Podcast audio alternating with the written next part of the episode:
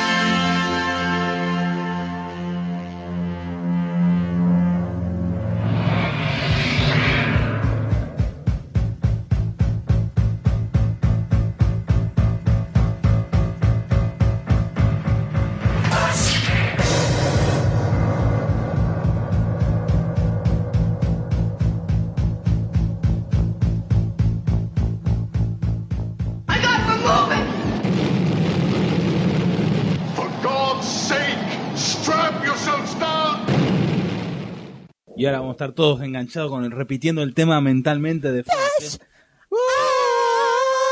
Mientras en este momento todos El coro, el coro, los el coro deseístico, ¿no? Sí, creo que ese agudo ha roto más de un tímpano. Me parece que alguno nos ha puteado. Eh, Que alguno nos ha. No, mejor no escuchan. Ah, acá quedaron, Ah, pues quedaron mal, quedaron sorditos. Muy bien, señores, eh, luego de este espectacular tema que seguramente ha hecho que se pongan a bailar y a danzar en el- Yes, sus lugares, Yes, yes, yes. Pasamos a una nueva edición de eh, la Mesa Redonda. Sí, señores. Señores. La mesa, la mesa redonda como una ficha. La mesa redonda como una ficha deseística. La mesa redonda como el mundo, ¿no? El lugar alrededor del cual nos reunimos a conversar, charlar sobre un tema. Tiramos las cartas sobre la mesa y ¿qué pasa? ¿Y qué pasa? No tengo ni idea. ¿Qué Vamos a averiguarlo A ver, en ¿qué este pasa? momento. ¿Qué pasa? No, Yacimel, ¿no? Eh, Eh, sí, café. Entonces, ¿cuál es el tema del programa del día de la fecha de hoy? Decímelo, por favor, que no aguanto más. Vamos a hablar sobre series de televisión. ¡No! Un tema que salió muy mucho en, en el sitio, siempre sale, siempre han, han, han pedido que hablemos sobre series de televisión, hasta pidieron un demasiado TV, un sitio aparte, ¿no? Que ya lo haremos cuando seamos Cuando multimillonarios. tengamos Tenemos esclavos a nuestra disposición. Demasiados grupos se va a llamar. Claro, pero por ahora vamos a discutir, eh, vamos a hablar un poco sobre las series de TV en general y después vamos a hacer cada uno hizo un- una selección de cinco series El- el- de, el o- de top all, times, ¿no? Es una, una selección, porque hay un montón. Sí. Pero bueno, elegimos cinco cada uno por diversas razones que después vamos a charlar.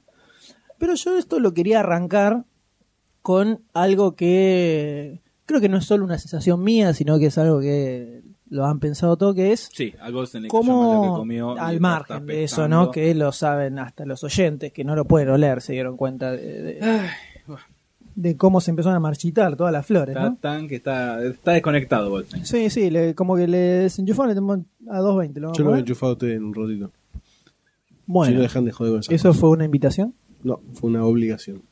Me gustó. Me gusta cuando se ponen duros. Bueno, Guarda. eh, en los últimos años sobre todo se vio que hay como una especie de aum- un aumento de calidad bastante importante en las series de televisión que no se ve reflejado en el cine que en, en cambio bajó la calidad. Sí, es ¿A qué me refiero ¿no? con calidad? Me refiero a que yo te puedo nombrar de los últimos años varias series que me volaron la cabeza, que son genialidades, y no puedo encontrar tan fácilmente lo mismo en el cine. Sí, buenas películas, eh, entretenidas, interesantes, pero cada vez me pasa menos, o diría que casi ni me pasa, salir de ver una película y decir, ¡guau! Me voló la cabeza. Poca, ha pasado poco Claro, en, los en- últimos y tiempos. y con series de televisión norteamericanas principalmente, Te quedas más, me pasa muy seguido, con series en general y con capítulos en particular, que los terminás de ver y decís, es, es una gloria esto, es impresionante. Entonces, ¿por qué creen que se da esto? De que, sobre todo en los últimos años, ah, subió tanto el nivel de, la televisión eh, y no se ve lo mismo reflejado en el cine. Y porque hay una un mayor presupuesto, una mayor atención a un producto chiquito que tiene más chico, paquete chico quiero decir, que tiene más llegada y tiene como más entrada también de dinero por las publicidades que genera y todo eso, y a la vez el rating, ¿no? Que lo cual el cine tiene mucho gasto, se puede descontrolar y si te va mal, te va mal. Tal vez como que eh, una serie tiene un poco más, de margen control. de error. Pero tiene más control. ¿Control es la palabra? Yo lo, lo que decías vos, yo lo, lo pensaba como que una serie de televisión tiene mucho, tiene mucho más margen de error. Ah, el cine es un- se puede es- arriesgar más que una película. El cine es one shot. Claro. Bueno, Entonces, ya está, terminaste el celuloide, cortaste, si bien salió, una, una, una serie de televisión, si el ter- tercer, cuarto capítulo no te fue bien, te podés boletean igual. cambio. Igualmente puedes, pero tenés un claro. Pero digamos que te puedes arriesgar un poco más porque Exacto. perdés mucho menos que en, un, en una película donde no te salió, Sí. perdés millones de dólares. Además tienen una competencia más feroz. Es el cabeza a cabeza, el típico minuto a minuto. Como que se, se levantó todo el, el, el estándar. Claro, es- exactamente, levantaron la vara y eh, la competencia es constante. No es que yo saco una película, ponele, DC contra Marvel. Sacar uno, después a los tres años saca el otro. Es una competencia más global, un poco más lenta. La otra es feroz, instantánea prácticamente. Entonces tiene que la mejora tiene que ser constante. La serie tiene que ser una sale, la otra tiene que ser mejor. Vos sacás una serie de guerra, yo saco otra que es mejor. Y ahí me parece que la competencia es más aguerrida, por decirlo de una forma. Sí, después otra cosa es eh, ya que ya tiene que ver con el formato en sí, de que el hecho de poder desarrollar una historia a lo largo de varios capítulos, ir construyendo los personajes a lo largo de varios capítulos, es algo que en las series grosas generalmente garpa mucho. Los sí. personajes garpan mucho. Y la construcción de los personajes a lo largo de distintos capítulos te garpa mucho y eh, no es algo que se ve en, en la película, que tal vez es algo que algunas, algunas eh, es- ahora está la moda de las sagas en el cine, intentan hacer, por ejemplo, en Iron Man, como Iron Man 1 era casi una construcción de personaje apenas, sin ni siquiera mucha acción, y después, en el- como ya saben que van a hacer la segunda, se guardan la segunda para ya meter un poco más de machaca. Es algo que eso se empieza a ver un poco en cine con la- estas películas tipo saga que, que se empiezan a sacar. Pero sí se ve esta, eh, esta suba de calidad de, de las series súper, súper marcado. ¿no? Sobre todo en eh, las producciones de HBO, Sí, Eh, eso, las las miniseries. Eh, el, el formato inglés de estas series de 5 o 6 capítulos, que también tiene una producción zarpadísima y además manejan, los presupuestos que manejan son monstruosamente más grandes que, Sí, que hasta. una película. Un, aparte- capítulo, un capítulo solo, puede, de, no sé, una serie, tiene una serie que para mí no es nada del otro mundo, como Two and a Half Men. Creo que... eran 25 millones de 25 dólares. millones de dólares. Un Un capítulo. a Charlie pero Sheen. eso creo que también era porque cobraba, cobraba Charlie Sheen. No, por eso, pero entre todos los actores que tenés, 50 palos, un solo capítulo de media hora, es un número importante. Es un número importante. O sea, no es que no tienen gasto, digamos. Igual no es el mejor ejemplo. No, pero, se entiende la comparación. Claro, Pero- pero una serie como Game of Thrones, que tienen la producción similar a una película Sí, como el Señor de los Anillos, una cosa bien... con, armada, un muchísima construcción de efectos y de escenarios y, y de arte en general eh, y se la banca tranquilamente al lado de cualquier película que quieras meter. Entonces el- es raro cómo se empezó a dar que se arriesgue más y se, inno- se busque innovar un poco más y se, se aproveche un poco más el medio en, el, en la televisión y el cine se quedó un poquito en el camino. Y sí, ya no es lo que me parece lo que era antes, que la, la superproducción estaba en el cine y para la televisión quedaba... Tiene que ser barato. Claro, Es por que eso barato. que el cine está remetiendo con el 3D para tener algo que renueve y atraiga al público. Y sí, es un efecto pedorrín. digamos. Sí, y No lo que está pasando abogado. es que además del cine, me parece que niveló primero para abajo, en general está nivelando para abajo en En cuanto a calidad, en cuanto a calidad y a, claro, y a producción más que nada.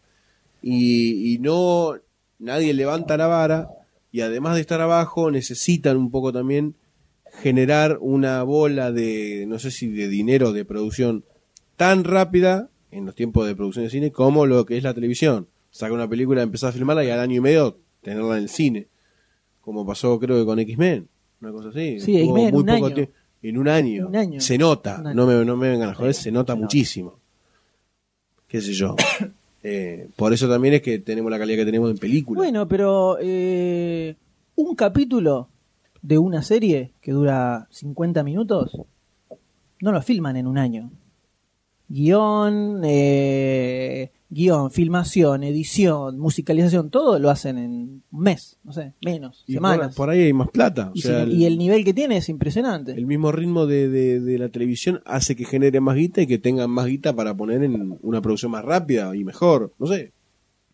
No sé cómo será la, inter- la, inter- la interioridad Puede ser, pero del asunto. Pero sí sucede en los últimos años que si querés encontrar algo que te huele la capelu, seguramente hay una, alguna serie de, de televisión te, va, a- te la va a volar. Seguramente. Mucho más fácilmente que Encontrar una película. encontrar una película que te genere el, el mismo efecto. Así que vamos a pasar ahora a la selección que hemos hecho cada uno de distintas series, que en general son series que nos gustan a los tres, que prácticamente Sí, las cada sí. uno. De todas, de, de son, todas muy épocas. son muy globales, ¿no?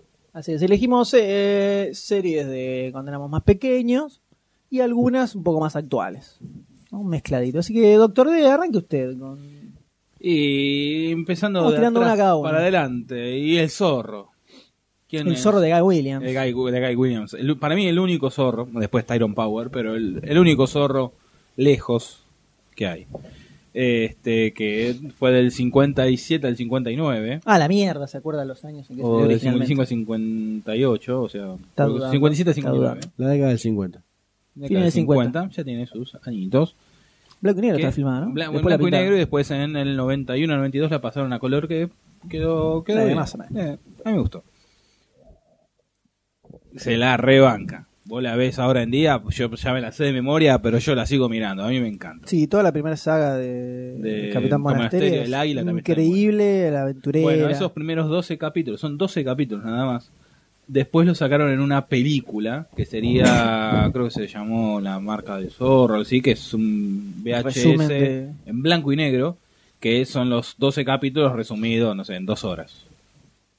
Que bueno, cuando estaba Blockbuster se podía ver en blanco y negro. Estaban para alquilar, ¿no? Sí, yo la, la había alquilado y sí. Y pero pasa el tiempo y se la rebanca. En los 80 hubo otra serie del Zorro, también producida por Disney, que usaban los mismos sets de la década del 50.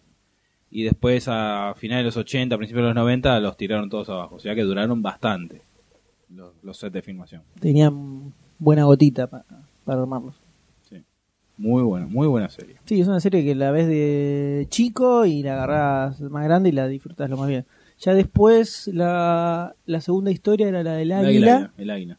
y después se fue a la sueltas, mierda. y después se fue a la mierda, me acuerdo que la- Es más, era, hacía unas boludeces, el zorro desbarrancó. pero tenía mucho mucho rating y la cancelaron en pleno éxito porque la transmitía la cadena ABC y Disney la quería mudar a otro lado, la, la serie. A otro canal. a, ot- eh, a otro canal. Y la ABC no quería porque decía que los derechos eran de ellos, todo un quilombo, y por eso pum, la levantaron por problemas de derecho. En pleno éxito. O sea que podía haber seguido, no sé, ponerle uno, dos, tres años más. Tranquilamente.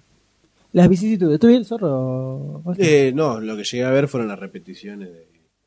en- Sí, yo no la Sí, vi. no, no, no, nosotros lo veíamos de chicos en, los- el 60. Claro, en el 58 la vi yo cuando la Ah, pasaba. me imagino que ustedes tienen un palpado más cercano, no sé por qué carajo, pero me imagino que Yo no sé, por algún familiar, por ahí. Me acuerdo la primera que lo veía en segundo grado, cuando volvía del colegio. En blanco y negro. Me acuerdo que me molestaba porque era en blanco y negro. Uno ch- chiquito que Bueno, por eso, color. en segundo grado yo veía otras cosas. ¿Me entendés a lo que voy? Cuando vos estabas en segundo grado, no, era el mismo no pasaban lo mismo en la televisión que cuando yo estaba en segundo grado. Estaba en quinto año y yo me seguía mirando el zorro a color en Canal 13. Ahí ya no es tu segundo grado. Ya tenés Casi ¿Eh? sexto grado. Y usted, Goldstein, tiene una serie. Eh, yo te tiene una serie, a mí la que me gustaba mucho, que me pasaba que yo volvía de en la secundaria, volvía y volvía de la educación física o del turno de la mañana y me quedaba viendo en el canal Sony Warner, no Power Sony, Ranger. Sony, no, eh, Cheers, no Power Rangers nunca vine, eh, Cheers, la serie Cheers, me muy gustaba buena mucho, serie. Muy buena me gustaba mucho la situación del bar, de los amigos que se iban juntando, que iban trayendo todas sus los Sus le- sus problemas. problemas que, le- que tenían en el día. O sea, todo pasaba fuera del bar, pero se juntaban ahí las historias Sí. y se iban cosiendo en la barra, ¿no? Estaba bueno. Y además está mi ídolo Woody Harrelson, que ahí medio que nació, ¿no? Y hacía de Woody Harrelson. Así que me, me- Cudi, el personaje. esa me, me queda un muy buen recuerdo de todos los personajes. Bueno, ahí estaba también el que salió para Fraser. Eh, sí. Pero, y bueno, un montón de otros actores también. Eh, y me Está gusta, la mujer me- de Danny DeVito. Ted Danson. Eh, me gusta mucho Cheers, me gustó mucho Cheers. Cuando- después la, la seguí toda, ponerle fueron dos, tres años que la venía viendo todas las mañanas, tuki, tuki, tuki. Tuki Tuki. Y no me la vi correlativamente, o sea, cronológicamente adecuada no fue, pero la veía asiduamente, ¿no? De manera diaria. Así que es una de las series que están en mi retina. Mire ¿Y que usted, bien. señor M? Y yo una serie que puedo marcar también al estilo zorro, de niño y disfrutado de adulto, es Alf. Mirá vos. Eh, Cable sí, estilo zorro. Eh, no, extraterrestre. Digo que lo disfrutaba de chico y Ah. después la vi de más grande, de más grande. se la sigue que rebancando. Me, me cago de risa. Te repetís los diálogos como los Simpsons, pero Eh, la verdad que di- divertidísima, muy bueno sobre todo el doblaje de Alf, sí. mucho mejor que la voz original en inglés, algo como que, era pasa un poco con los más, Simpsons, sí, más, claro. más gutural. Sí. Eh, y hoy en día salgo recordando ¿no? lo que fue el futuro de del padre, ¿no? De la familia, como terminó. Dejando eso de lado, Gracias a eh, Dios que Alf es un muñeco, ¿no? Porque si no estaría... No era un enano. Bueno, pero- el- la verdad que es un cago de risa. Todos los capítulos son un cago de risa. Sí, no bueno. recuerdo haber enganchado un capítulo que fuera muy, muy choto. Eh, viéndolo incluso ahora, me cago de risa igual. Entonces, eso es una serie grosa. Para tener ese José nivel banca de el paso del tiempo. Sí, que- y sobre todo que te cagas de risa de pendejo y eh, te hace Sí. reírte grande también. No es tan fácil de encontrar eso. Como por ejemplo, ¿qué serie? Doctor D que le haya marcado su infancia. Y ya más. El, más eh, una serie de los 80, ¿no? Brigada A, The A-Team. de 18. Que hubiera estado bueno que primero diga la otra, porque me salté el tiempo. No importa. Y bueno, Brigada este. la- bueno, ya vimos la película el año pasado. ¿El año pasado? ¿Ya? Eh, ¿El año pasado o el anterior? No me acuerdo. No, el año, El año pasado, el año pasado. Eh, Bueno, este grupo de excombatientes de. Marines, del cuerpo de Marines. No, Rangers. eh, Rangers, Es lo ahí mismo. sí. No, Son Marines, yankees, dale, no. son yankees, son soldados. que son acusados por robar el banco de Hanoi y bueno, f- acusados falsamente eh, y bueno, son perseguidos, escapan y sobreviven eh, como mercenarios en la ciudad de Los Ángeles. Unos mercenarios bondadosos. Exacto, vos tenés que garparle y te hacen de guardaespaldas, te cuidan, te liberan un problema, te hacen cualquier cosa. Ahí tenemos a Mr. Chi, que es el que lo dio. ¿Un petizo, por ejemplo? ¿Estás en cualquier Eh, cosa? Que es ubicado. Perdón. Bueno, sí. Entonces, Mr. T, Dwight Schultz, que es Murdoch, que ahora sobrevive haciendo doblajes. Dirk Benedict como Fuzz. Y George Pepper como John Hannibal Smith. Muy buena serie que nunca había. Sangre había, pero nunca había muerto, había nada. Duró cinco añitos. Cinco añitos, el último, el quinto año es el que viene abajo. Pero muy buena serie, muy entretenida. Y bueno, era es prácticamente como lo que dicen todos los yankees, que era una serie de dibujos animados en. En Carne y hueso. carne y hueso, porque era- todos volaban por los aires. Yo me acuerdo de los muertos. sopapos de Baracus. Y la gente giraba y giraba y giraba por los aires. Lástima que eso no se repitió tanto en la película. Me hubiese gustado verlo. Y bueno, puede ser. Como un glitch. Y te dice otra, Goldstein. Te tiro otra. Vamos a, a incurrir en el ambiente de la ciencia ficción, ¿verdad? Eh, los expedientes secretos X. ¿Qué les ¿Ciencia parece? ficción o fantasía? Mm. Entonces, como es... eh, No me suena esta serie. ¿No te suena? No me suena para nada. Como 14 años en el aire, dos No. películas. Eh, que me parece que se puede dividir en dos etapas, ¿no? Bastante bien marcadas los expedientes secretos X, que es la parte en donde se analizaba capítulo por capítulo historias individuales, casos individuales, como por ejemplo, me puedo acordar un, uno que era... Ay, bueno, no me acuerdo mucho. Uno que se alimentaba, alimentaba de hígados y vivía bajo las escaleras o mecánicas, sea, era- algo así. eran casos bastante extraños, que ni siquiera a veces tenían una explicación bastante lógica. Pocas veces tuvi- tuvieron explicaciones lógicas. Y después está la otra parte de la, de la serie, es que en donde se empieza a querer coser toda la historia y los personajes con una trama de, de fondo, que si no me equivoco... Ya en pleno, en pleno apogeo. ahí, sí, ¿no? claro, la- Sí, donde empezó está. a ser más popular y se había empezado a estabilizar el éxito.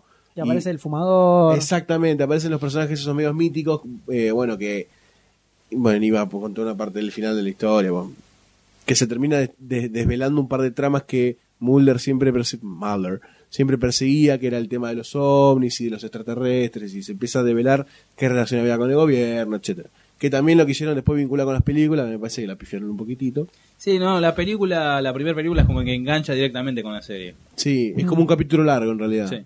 Y en realidad la segunda Ya, esa es más independiente y más parecida a la sí, primera exactamente. Es más parecido a caso primeras. Es un caso, exactamente, un caso aislado que analizan y que tiene un desenlace. Que si lo analizas como episodio suelto, largo, podría llegar a funcionar. Sacando ese final horrible. Bueno, sí, tontito. Medio tontito también. Sí, sí, el agua, Sí, eh, sí. dale. Eh, pero es una serie que te podés hoy enganchar el capítulo número 4 y te va, lo vas a quedar Sí, viendo. las primeras tres, cuatro temporadas son geniales, geniales por casos- los. Ah, pero extraños, viste que Muy decís, ¿cómo bueno. puede estar pasando esto? Me, me parecía que era bastante fuera de lo común para su época y que lo manejaban Sí, bastante bien. y sobre todo inauguró una especie de racha de, de series medio sobrenaturales. Sí, de ahí después salió Millennium apareció en esa época también, y es como que estaba de moda hacer series así sobrenaturales. Todas bodrios, ¿no? Al lado de Mulder y Scully. No, pareja, ojo que Millennium qué pareja mítica. añitos. A una. Sí, pregunta, sí, ¿cuál es era la, la, la serie de televisión que era que había aliens en la Tierra que eran pelados con manchas? Eh, Alien Nation. Sí, Alien Nation. Alien Nation. ¿Que no está basada en una película? Me parece ¿También? que sí. sí. Sí, Me acordaba, me acordaba de esa serie. ¿No fue media contemporánea? Un poquito Me parece que era un antes. poquito antes, ¿eh? No, antes. 88, por ahí, 89, 90. 89, 90, por ahí. más sí, o menos sí. por ahí. ¿Y usted dime qué tiene para deleitarnos en este Y yo puedo tirar, en el medio me voy acordando de otras, ¿viste? Entonces, Tirá la que te pero guste. por ejemplo, puedo tirar un martillo Hammer, ¿no? Una Muy bueno. serie, la serie humorística Icónica. con ese nombre redundante que le pusieron acá, martillo Hammer, ¿no? Que Con- encima en el confía en mí, es exactamente lo que hago. En el doblaje le pusieron Sledgehammer. Le dicen el nombre Sledgehammer, pero después decían Martillo Hammer. Martillo Hammer. Eh, una serie que duró dos temporadas Todo, nada más. poquito, nada. y que incluso el, cuando termina la primera no sabían si iban a seguir o no y la primera temporada termina que explota todo y que todos mueren en realidad ¿Sabes explota, no explota la comisaría revienta por los aires y se da a entender como que mueren todos y cuando les renuevan por una segunda temporada arrancan la segunda temporada como si una persona Bueno, bueno, listo que arranque todo igual así y listo y arrancan Fue una temporada piloto. una, una sola temporadita más donde está Anne-Marie Martin como la Duró. detective Duró. Duro. Linda. Lo Fue lo único único que hizo. ¿eh? Lo único que hizo. Sí, después se casó con el dueño de, Con- sí. De una- Fox, ¿viste? La- Sí, el dueño una de CNN en dueño de español. una cadena gigantesca de televisión y la mina dijo, me cago en todos y no laburo nunca Chao, más. chicos, me voy a tejer. Y después eh, Martillo Hammer, que lo hemos visto en alguna otra película. Cada vez que aparece, sí, cada vez que aparece, decís, ¡Oh, Martillo Hammer! Sí. ¿Viste? Y ahí quedó. Listo. No- Nada, nada aporta mucho, pero está. Y aparece mostrando. El, eh, una serie que tomaba el, el estilo de Harry Sucio, del Sí. policía duro, y lo tiraba al delirio total por momentos con- hasta con un estilo de pistola desnuda. Sí, Sí. medio, Eh, medio hasta un policía tonto. Claro. Eh, muy copado. Me acuerdo del capítulo donde le secuestran el arma, que pierde toda su hombría. Sí. Entonces estaba como cagón, así, no, no, tenía miedo, no podía pelear con Y cuando se, nada. creo que cuando se la devuelven la agarra como diciendo, ah, tengo Claro, mi poder de se- nuevo. Se, la tira, se la habían tirado a una, a una chimenea prendida a fuego y el tipo mete la mano Sí, ahí empieza- adentro, ¡ah! se empieza a quemar y cuando la agarra como que ah, como el miembro ¿viste? fálico y. Y empieza a revolear cachetazos. Excelente serie, todos los capítulos están buenos. Sí. Hay, una, hay uno donde se transforma en una especie de Robocop Sí, que lo. muy berreta, muy berreta. Con una sirena en la Sí, cabeza. una cualquiera, porque había tenido un accidente. Bueno, todos capítulos así muy delirantes, muy copado. Y la patadita de, de Duro. Al estilo Karate Kid, que era lo único que hacía. Porque no hacía nada más. Y con eso alcanzaba. ¿no? Genial. En. TCM creo que la pasan. Sí, la pasa TCM. La pasan, La la, pasan cada cada Con muchas de las que estamos nombrando. ¿no? Sí, sí, pásenos a... ¿Qué otra y ya que estamos hablando de Martillo Hammer, Howard, Ho- Howard Stern, no, Howard Stern es el, bueno, Stern es el apellido, que también estuvo metido en otra icónico, icónica cl- serie, ¿no? Sí. Icónica, Icónico, icónica. Eh, estamos hablando de la Agente 86, Eh, el Super Agente Super 86, Agente Get 86. Smart, que duró del 60 otra, otra serie temporal. Es verdad, sí, sí, que duró del 65 al 70. Mel Que, bueno, Brooks. con el creador, en la primera temporada, en la mitad de la primera temporada, Mel Brooks dijo, me voy. ¿Listo? Quedó en los co-creador. Una serie que, pero la rompe. Después de la cuarta temporada empezó a decaer, la quinta, ya la creo en la cuarta se casan, la gente, 80, la gente 86 y la 99, y ella empieza a decaer completamente. En el clásico episodio donde es- es- la gente 86 va arriba de un Citroën, que era algo rarísimo de ver en una serie yankee. Porque era rarísimo. Porque en el Citroën la rana no está, en Yanquilandia no está. No, Ah, mira, no llegó. sabía eso. No, no, exacto. Era europeo. ¿no? Más Francés. que nada, francés. Ah, y argentino. Y peronista. Y peronista. y popular. Los muchachos de. Entonces, Eh, y bueno, tenemos a una eh, en pleno apogeo de la Guerra Fría, de las películas de la gente 80, de la gente, de la gente 007. Tenemos esta parodia, como lo fue Sle- Sledgehammer, esta parodia hacia las películas de este de espías, también la serie que en ese momento estaba la gente de Cipoll eh, y otra serie que no me viene el nombre, donde, bueno, el agente 86 es el mejor agente de la agencia gu- gubernamental, Control, que es ultra secreta, no la conoce ni el Ministerio de Defensa. Y bueno, tienen que luchar contra Caos. La Control, Caos, la contra del sí, de control, Bueno, caos. Del orden. ¿Entendés, no? Buenísimo, Control Caos. Muy gracioso, no para, no, no te cansás de verlo. No te cansás. Tengo las tres temporadas ahí, no me canso de verlas. Tac, tac, tac, tac, hermosas. Tac, tac, tac, tac. Tac, tac, tac, tac. Bueno, que Abrí- hace dos años tuvimos la en el 2009, creo. La remake. Que se la banca. Tiene Eh. su...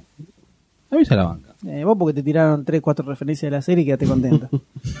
Pero no, es- no, No, no es no- tiene ni En de segundos, en comparación. cuatro segundos te aparecen los tres autos de la serie. Tac, tac, tac, tac. Eh, No, no es esas muy cosas- buena. Esas, esas cosas son las que le gustan.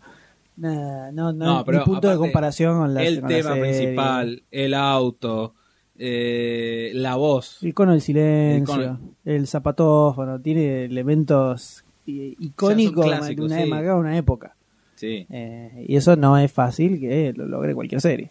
Y ahí se logró muy grosso. Serie muy grosa. Señor Golding, ¿con cuál seguimos? Entre tantas otras, voy a seguir con la siguiente que me parece que hay gente que no la conoce. Realmente, esta Sí, serie. y es que esta ya estamos entrando en otra época. Estamos entrando O sea, en la década ya la de- época del cable. luego del 95, Directamente. 98 aproximadamente. Eh, con la llegada del cable llegan este este O sea, aluvión se- de series series que no, que no aparecieron en, eh, en canales de aire. Yo Exactamente. creo que pasó a Canal 13, ¿eh? Sí, pero la sí, Sí, la pero era un nada. horario completamente ilógico. Que, te- ¿Qué tenemos? Third Rock from the Sun, tercera roca del sol, haciendo referencia a Tierra. ¿De qué trataba esta serie? Era una Gloriosa familia serie. alienígena, ¿cómo? Gloriosa serie. Gloriosa serie. Sí. Con John Lithgow, John Lithgow y... Un joven como el muchacho. Eh, eh, no, Jennifer Love Hewitt Sí. No, señor. Ya que se le Claro, entonces, Entonces, esta Ahora serie está habla- Batman Joseph, 3. Joseph Gordon-Levitt. Ahí está. Exactamente, un jovencilio. eh, habla de una familia que son alienígenas y eh, creo que llegaban a la Tierra y se les descomponía la nave y no teníamos la tecnología para arreglarlo, entonces deciden vivir momentáneamente en la Tierra, que se Adoptando cuerpos. Exactamente, adoptando forma humana. Y lo que tiene de bueno esta serie, que me parece que siendo una sitcom común, en horario en prime time, como el formato media hora, con la risa de fondo, que tiene, como lo, lo tenía también Fraser, ponele, que me parece que son series que analizaban conceptos de la psicología humana que estaban buenos, Visto desde otro. visto de otro punto. y que igualmente te hacían cagar de risa. No era quizás como chistes un poco más fáciles de otras series, que son sitcom también, se permitían algunos chistes un poquito más rebuscados, una vuelta de rosca, y me parece que le aportaba un montón a la serie, ¿no? De esa visión de, de extraterrestre, por decirlo de una forma, que en- empezaba a entender la, cómo el, el funcionamiento del ser humano, le permitía jugar con un montón de cosas. Sí, planteaba siempre una reflexión sobre el ser humano en sí. Exactamente. Entonces me parece que eso está bueno como plusvalía a la serie que, que otras quizás no tienen porque so- están limitadas en el accionar. No sé, me parece que es una, una serie que está buenísima en todas Sí, sobre todo los personajes delirantes. Los personajes eran fabulosos. Bueno, Específicamente el de John, el de John Lithgow, que era genial. Excéntrico a eh, morir, profesor de física, profesor de entonces física. le explicaba a los alumnos cosas y decía, pero ¿cómo no entienden esto? Y le explicaba una cosa, viste, descomunal, un excelente, excelente. Esta serie a mí me, me encantó. Bueno, hay un capítulo, en- eh, aparece eh, Big Head, Que era el Que- jefe, sí. que es eh, interpretado por William Shatner. Que es el de los cones, el que hizo los cones, ¿no? No, ese es Dan Aykroyd. ¿no? Ese también a- ah, aparece acá. ¿Dan Aykroyd? Sí, No me como, acuerdo. como el líder de ellos. No, el líder es William No, Shatner. William Shatner. Entonces me estoy confundiendo. Sí. Apare- Bueno, pero aparece Big Head, también. que en el primer capítulo que aparece, eh, primero vamos a aclarar, en la serie La Dimensión Desconocida, creo que ya lo contamos, la- ya lo contesto, la serie La Dimensión Desconocida, en los 50, en los 60, perdón, William Shatner hace el clásico capítulo que parodia también Los Simpsons, donde él es un pasajero de avión que ve por, él, por la ventanilla un Mm. monstruo que está destruyendo una ala y bueno, todos, lo, él- los, todos los tratan de loco y cuando llega a tierra se lo llevan internado a él y ven, descubren el ala toda rota. A todo esto el tipo quiere romper la ventanilla, matarlo, bueno. Se descontrola el avión. En la, en la, La película, película. del 80-81, John Lithgow hace, hace- ese cuento, ese personaje El personaje de William Shatner. de William Shatner que hizo en los 60. En la serie de Silver Sun, en el capítulo donde se introduce a Big Head, aparece William Shatner todo borracho que baja el avión, le dice John Lithgow, ¿y cómo te fue en el viaje? No, no me van a creer. Había un monstruo en el ala. Y John Lithgow le dice, ay, sí, yo también lo vi. O sea, ese, ese chiste interno que tenés que buscarle la vuelta estaba muy bueno. Aparte también la locura que tiene William Shatner, eh, el personaje, aparte de William Shatner, que es como ya un viejo que un viejo que está descontrolado, no le importa nada y no sigue en la suya.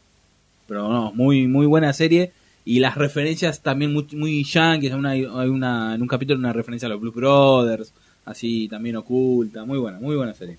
Sí, muy buena serie. Y yo voy a seguir con una serie icónica. Una serie que marcó una época, podríamos decir, tranquilamente. Nos ponemos de pie. Eh, nos podemos de pie. Una de las eh, una de las primeras series en, en, en inaugurar arriba del millón de dólares en recaudación de publicidad, sobre todo en su capítulo final. Estoy hablando de Seinfeld. 10 años. bro. 10 años duró la serie. Eh, Fue un logro. fue un fue un boom tremendo Una serie sobre temporadas. nada. Una serie- ya el, el mismo concepto de la serie era revolucionario en su momento. Después se copió, se copió Sí. de todas las formas que se les ocurra. Pero la mecánica que tenía, que no era la, la, la- la sitcom tradicional, sino que eran casi capítulos conceptuales lo que armaban. Eh, Y siempre sacando del, del lugar común a los personajes. Eh, ya marcaba que era una serie muy diferente a, a- a las a otras, a todas las normales. Eh, y fue un boom total. y Es una serie que no tiene un solo capítulo No, malo. malo. Es En 10 impresionante temporadas. Nada. Es imposible que enganches un capítulo Que- que- que te- que te caiga, que te aburra, claro, que que, te dé ganas de imposible. cambiar de ganas. Es imposible. Es Lo desde, ponés y te Lo enganchás. tenés a las dos y media de la mañana y te lo quedas viendo porque es impresionante. Cualquier cómo, cómo arman los personajes y cómo van construyendo la- las historias es increíble, No, es- increíble la serie. Suponemos que la gran mayoría debe haber visto algún capítulo. Sí. Eh, si no, en Sony lo, en Sony lo Lo pasa, creo en que los lo dos pasan como a las 8 de la noche, 9 de la noche. Y a las 2 de la mañana. Y a las 2 de la mañana acá confirma el señor. Y que pasan dos capítulos, ¿no? Sí, creo que pasan dos capítulos. Realmente pasan dos capítulos. Eh, sobre todo, sobre todo, hiper recomendadísimas las ediciones en DVD que traen millones de documentales y de comentarios en varios capítulos. Extras, blooper, de todo y te cuentan cómo es, eh, cómo, cómo se creó la serie, cómo, que la idea del piloto de Cómo la vendieron, que cómo le- les hicieron entender Bueno, ellos cómo hacen- funcionaba. hacen un Sí, capítulo. Después de hicieron un, hicieron un capítulo en joda donde que van a Seinfeld, NBC a vender un- Seinfeld y, y George, George. quieren vender la serie Seinfeld y es fue exactamente así como eh, Sí, salió. y eh, ¿cómo se llama el chabón este? Larry David, y Larry David que ahora es el actor fetiche de Woody Allen. fueron a cómo, cómo fueron a vender Sí, la son idea la idea de la serie Eh, la verdad que la serie es genial es increíble increíble y la fue copiada por Y pasa que cuando algo trasciende los modelos y trasciende todo, se empieza a y, copiar. y ninguno pudo despegarse de los personajes que tenía No. ahí Eh, Kramer intentó hacer una serie que era un detective Kramer, que era sí. Kramer, Kramer se llamaba. Sí, malísima George lo mismo Christine. No, la única que mantuvo fue Christine. Sí, que The tuvo New un poco de éxito. y Tuvo un era muy. Elaine el personaje también Y eh, en realidad, de New Adventure, sí. The era New muy, Adventures muy. Christine, que está la gente Coulson Sí. es el ex marido eh, Actor peor, que se la banca, ese se la banca, haciendo de serio como comedia. como comedia Eh, pero Seinfeld es gloriosa no le pifiás viendo un capítulo de Seinfeld ni por lejos No. Para mí es el, es el tope máximo de series de humor, Sí. es Seinfeld. O sea, más, más increíble que, esas, que esa serie no existe. Es impresionante. Así que, eh, Doctor ¿con qué seguimos? Eh, seguimos con, bueno, es una obvia que iba a decir, Es una obvia. Se puede decir que es un 2 en 1, un ¿Algo de Star Wars? Star Claro. Trek, Viaja a las Estrellas y Viaja a las Estrellas Nueva Generación. Te tiré las dos en una. Toma. Eh, bueno, la serie de los 60 con William William Shatner, Leonard Nimoy. Y la serie de los 80 con eh, Patrick Stewart, el profesor Xavier.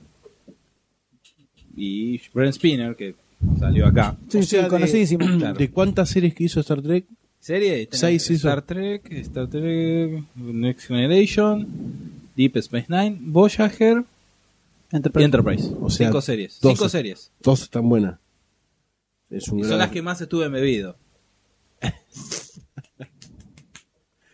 Porque después ya era adulto, entonces tenía otras Ah, cosas. ya veías el zorra. ahí. Quería conseguir minitas, entonces no podía decir que tengo que irme a mi Star casa Trek. para ver Star Trek, entonces. Eh, eh, eh, eh. Yo en realidad entré, a- a- eh, tengo como cabecera entre todas, la nueva generación, porque es la que me hizo entrar al universo de Star Trek cuando la pasaba América TV. de Nueva generación es la que la que está el La profesor Picard, Charles claro. Xavier. Sí. Que lo daba a las 8 de la noche y empecé el primer capítulo, segundo capítulo, sí, y, Toda una generación ingresó a, a Viejas Estrellas exacto. por y fue serie. casi eh, en pleno furor de cuando fue a principios de los 90, bueno, mediados ya de los 90, de Star Trek, que estaban los clubes de fans, las convenciones. Acá. Acá, sí, sí. No, porque allá me imagino que desde Allá y desde el momento. 74, Mamita, no sé, querido, 73. ¿eh? ¿Cuál 73, falta de sexo? Por Dios. No, mentira. Allá, acá no, acá la gente. Acá no. Acá los trekkies la tienen. Y bueno, La tienen, Son siete temporadas que- también acá sí tenemos capítulos flojitos, pero son siete. Siete temporadas. Siete temporadas Boludo, cinco se series, doce películas. ¿Cuántas películas son? 11 películas. Once. pe- Y dos temporadas de la serie animada. Y si no pegás alguna buena con eso, te tenés que pegar un tiro. No, hay series muy. Hay capítulos muy grosos. Y muy grosos en, en historia. No, igual son esa una película. Y en, en. Recuerden no me sale la palabra. Momentos. Momentos de Momentos nostalgia, el que capítulo no Redix voy a que aparece olvidar. Scotty. Scotty. Scotty, de la serie original de los 60. Sí, nunca vi ni un solo capítulo de la nueva generación, pero sí puedo decir que el tema de la serie es alucinante. Sí. Bueno, de- de- salió de la primera película. El tema principal. ¿El tema principal de la serie es la primera película? Sí. No me acordaba. Bueno, el tema de la primera película es alucinante. Sí. Bueno, quería decir algo positivo No, de la bien, serie. Muy, muy... ¿No me dejas? No puedo, así no puedo. No te callan, te así no se silencian. puede, así no se puede. Bueno, eso, No, eso gracias a esa serie es eh, como eh, me convertí en lo que soy. Sos ¿Y usted, M? Eh, Goldstein, claro. Goldstein. M, M aquí, Goldstein. Eh, yo voy a seguir con una de las series, creo que eh, más, po- más populares, no sé, una de las series más populares Sí, sitcom, sí. no, una, un grupete de amigos Se- muy Se simpáticos. puede decir que mm, metiéndole, pelándole la cabeza con Seinfeld. Mm, Son de diferentes. popularidad. En popularidad, eso, o sea, claro. Como lo es la serie de Friends, ¿verdad? Eh, de esa es la serie que estamos hablando en cuestión.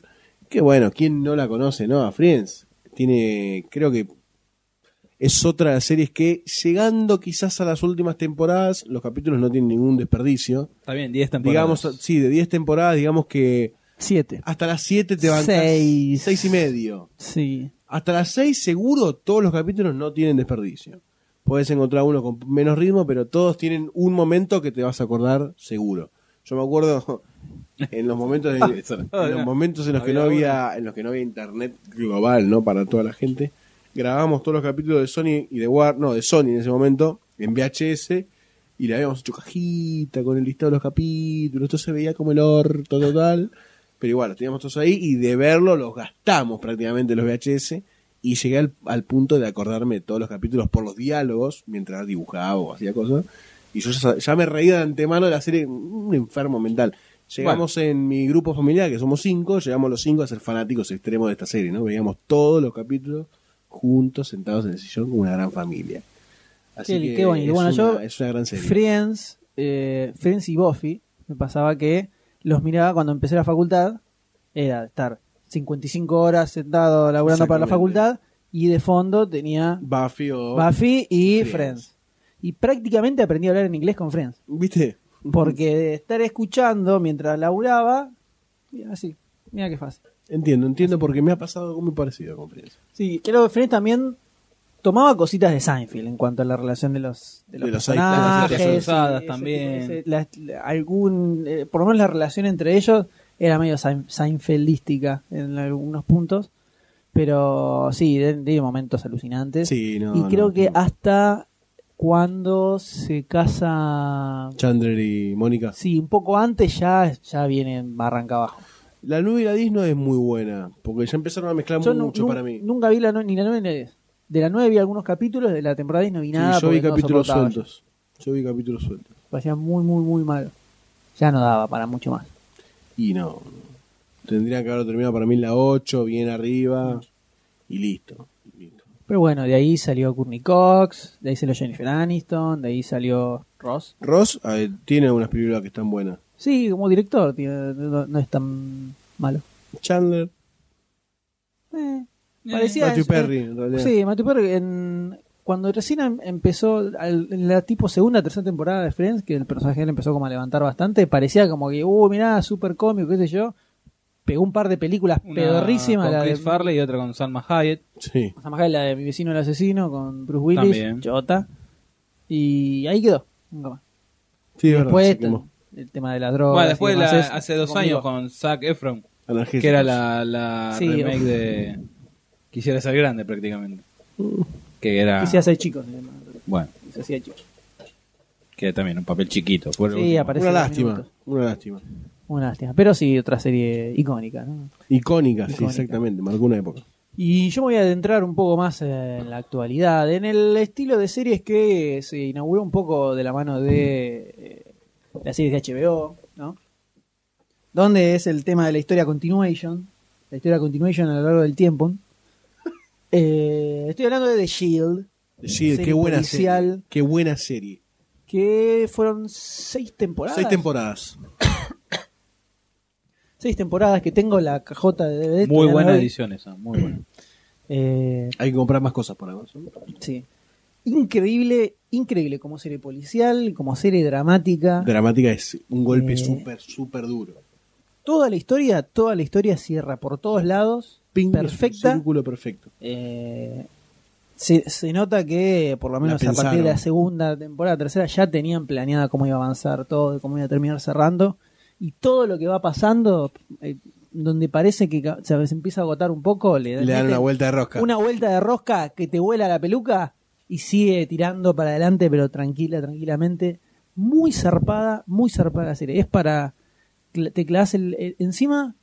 Los primeros dos o tres capítulos son medio pedorros, son medio flojos, porque te caen mal los personajes, que se ve que estaban terminando de definir un poco Los roles y cómo Claro, se interacciones funcionar. entre ellos. Pero a partir del tercer, cuarto capítulo empieza a levantar, levantar, levanta, levanta y no frena más. Después Y tiene es eso de que los capítulos picos de son, gloria alucinantes. los capítulos son visibles hasta solos, sin seguir la historia, y se la rebancan como, como capítulo que enganchaste por AXN, que creo que lo daban por lo Sí, menos en las sí, últimas sí. temporadas.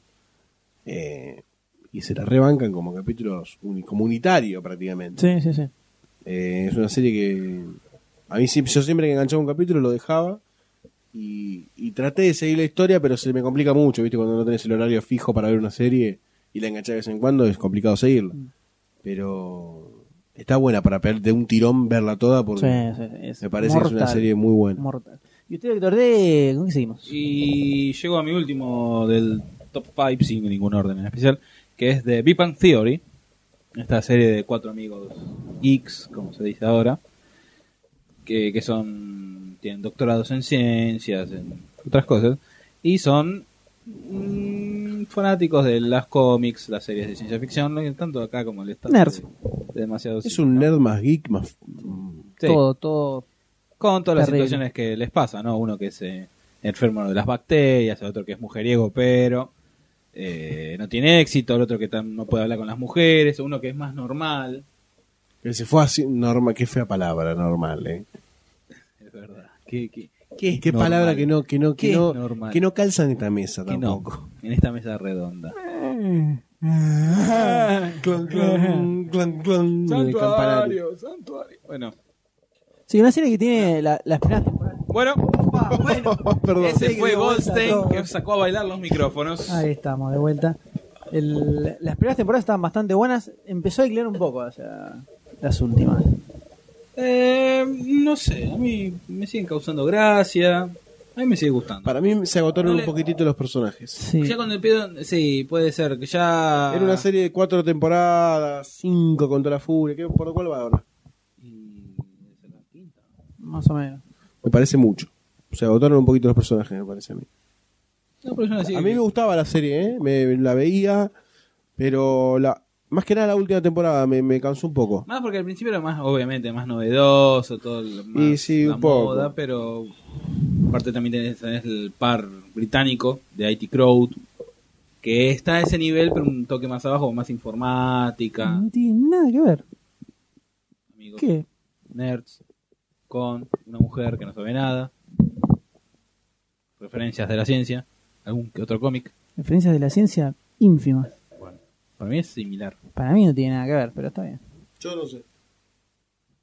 Bueno, Bueno, cerca el micrófono, Goldstein.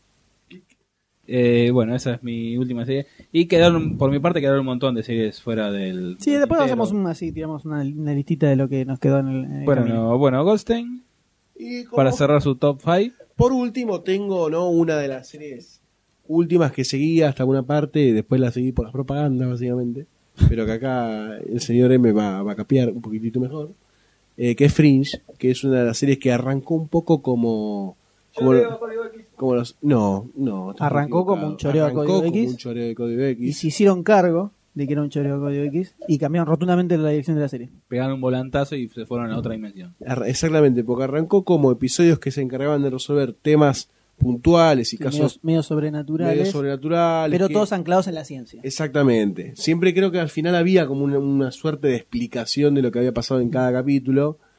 Eh, y después en un momento de la serie se empezó a quebrar eso y empezó otra vez a volver a querer encontrar ese hilo conductor que, bueno, después des- se de- de- desencadenó en todo esto de los universos y El que no vio la serie, que se joda. Bien, Sí, sí, pero es una cosa. muy zarpado. es bastante. Y creo que tiene bastante buena calidad en cuanto al encare del tema. Pero ese universo es paralelo, es la tortuga ninja, es otra dimensión, ¿qué es esto?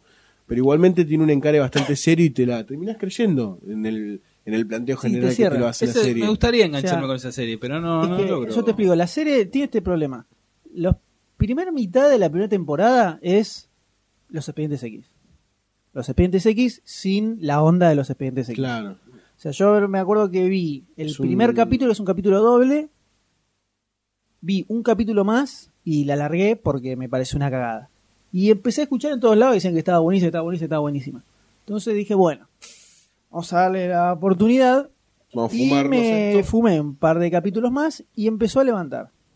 Empezó a- que es cuando se da, que es más o menos en la mitad de la primera temporada, donde cortan un poquito con los episodios autoconclusivos con elementos bizarros y extraños y empiezan a seguir apareciendo este tipo de cosas, pero empieza a unirse una historia de fondo, que se empieza cada vez a complejizar más, complejizar más, complejizar más. Cuando arranca la segunda temporada, el primer capítulo es una, eh, una especie de reunión que hacen del gobierno para decidir si le dan fondos o no al proyecto Fringe, que es una, es una especie de unidad gubernamental. Entonces, en, el, en, ese, en ese momento, estaba el jefe de la unidad tratando de defenderse y tres tipos del gobierno diciendo por qué tenían que darle plata. El tipo este, que era, no sé, una especie de juez, no sé qué, le dice, la verdad que no, no vemos resultados de qué es lo que pueden brindar los- todos ustedes para el Estado. Y la verdad que este tipo de cosas, donde ya pusimos un montón de plata para la unidad X en los 90 y ahora para la unidad Fringe, entonces se hicieron cargo de que Sí. era una joda, era tenía mucho de los X. Y ahí empiezan a construir toda una historia muy zarpada, muy bizarra, con universos paralelos. eh, muchos elementos. Lo que tiene es, es las series de los mismos que hicieron Lost, ¿no? Abrams, eh, Abrams. Orchi y Roberto Orchi y no me acuerdo el nombre del otro guionista. Entonces, creo que lo que tiene muy bueno la serie es que aprendieron de Lost de que garpa tirar eh, El misterio tirar ir- misterio, irresoluble. pero que no garpas si después no lo resolves de alguna forma. O sea, tirar misterio, misterio, misterio y nunca, nunca Cerrarlo. resolverlo, como que no termina cerrando. Y, y acá lo están planteando todo desde un enfoque de ciencia ficción, o sea, es ciencia ficción, no como eh, Lost, que la tercera temporada es ciencia ficción, la cuarta es de terror, la segunda era de misterio y la quinta es una fantasía sobrenatural. Eh, es ciencia ficción y te van, eh, te van uniendo toda la historia detrás de eso. Y te van planteando cosas eh, extrañas y misterios en el medio que se van solucionando, se van arreglando. Eh, a mí la verdad la serie me parece alucinante. Y ahora la próxima temporada, creo que es la cuarta, ya es la última. Ya con eso la van a cerrar. Y viene muy, muy grosa. Y aparece Leonard Nimoy en varios Sí, capítulos. sí, sí. O sea que me parece raro que no lo hayas visto. Solo por eso. Sí, Es una serie que me gustaría engancharme, pero no. Me tendré que fumar todo. No hay tiempo, no hay tiempo en la vida. Para las cosas buenas al final, ¿viste? Como la serie Por eso no viste toda la serie de Star Trek. Claro, exactamente. Muy bien, y mi última serie de esta selección así, medio al tuntún de 5 es una serie actual también, como Fringe, que es Community. Es una sitcom también, una comedia, eh, de cinco personajes que van a, la, a una especie de universidad pública norteamericana, se llama Community College, que es como el lugar más bajo donde podés caer Siendo no se No, siendo eh, ser humano, básicamente. Como que ahí van los que no les queda otra. O no tenés guita, o algo hiciste mal en tu vida para caer ahí.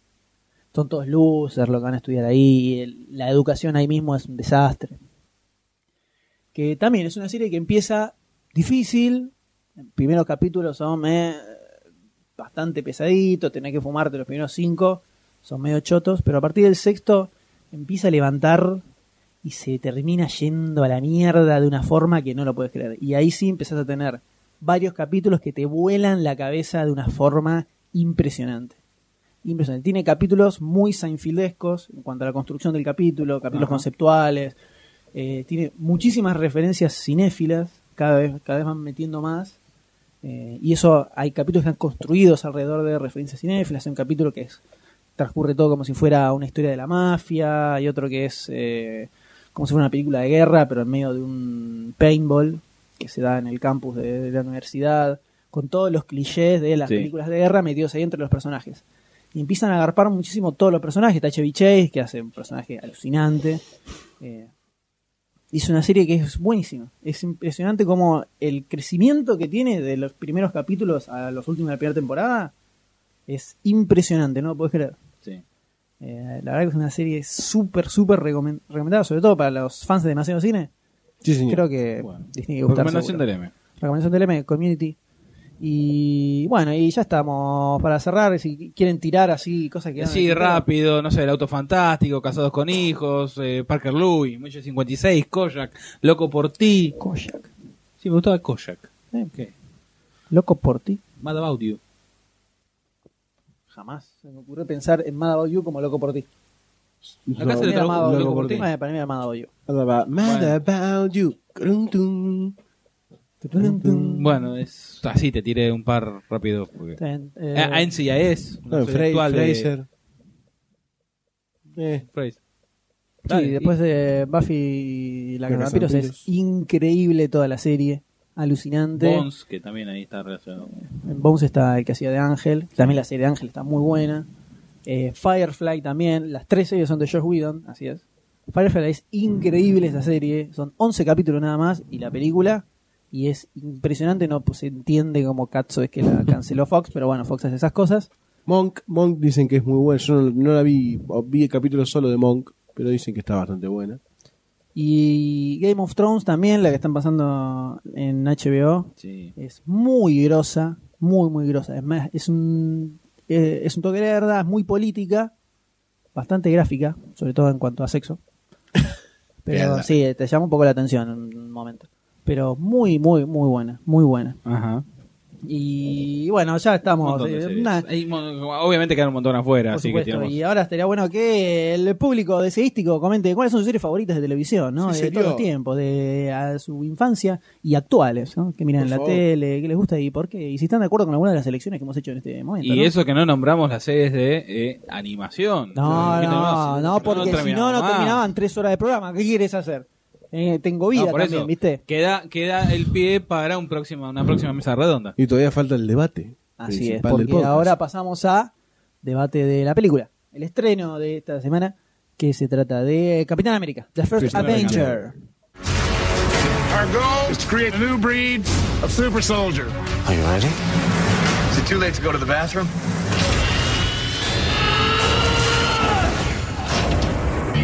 How do you feel? Taller. Mr. Stark? I had some ideas about the uniform. Your enemy thinks he's a god and he's willing to blow up half the world. I'm going after him.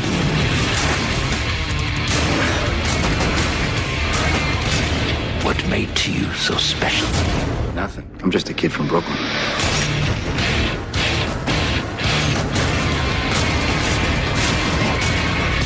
Captain America. What do you think?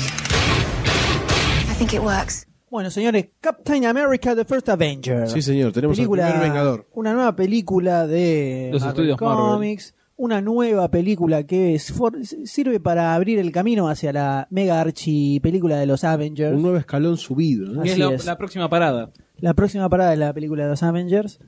Eh, el año que viene, ¿no? ¿Verdad? Sí. 2012. así es, así es, así es, que ya está en producción, ¿no? Sí, Sí, exactamente. ya. Ya de hecho hay escenillas.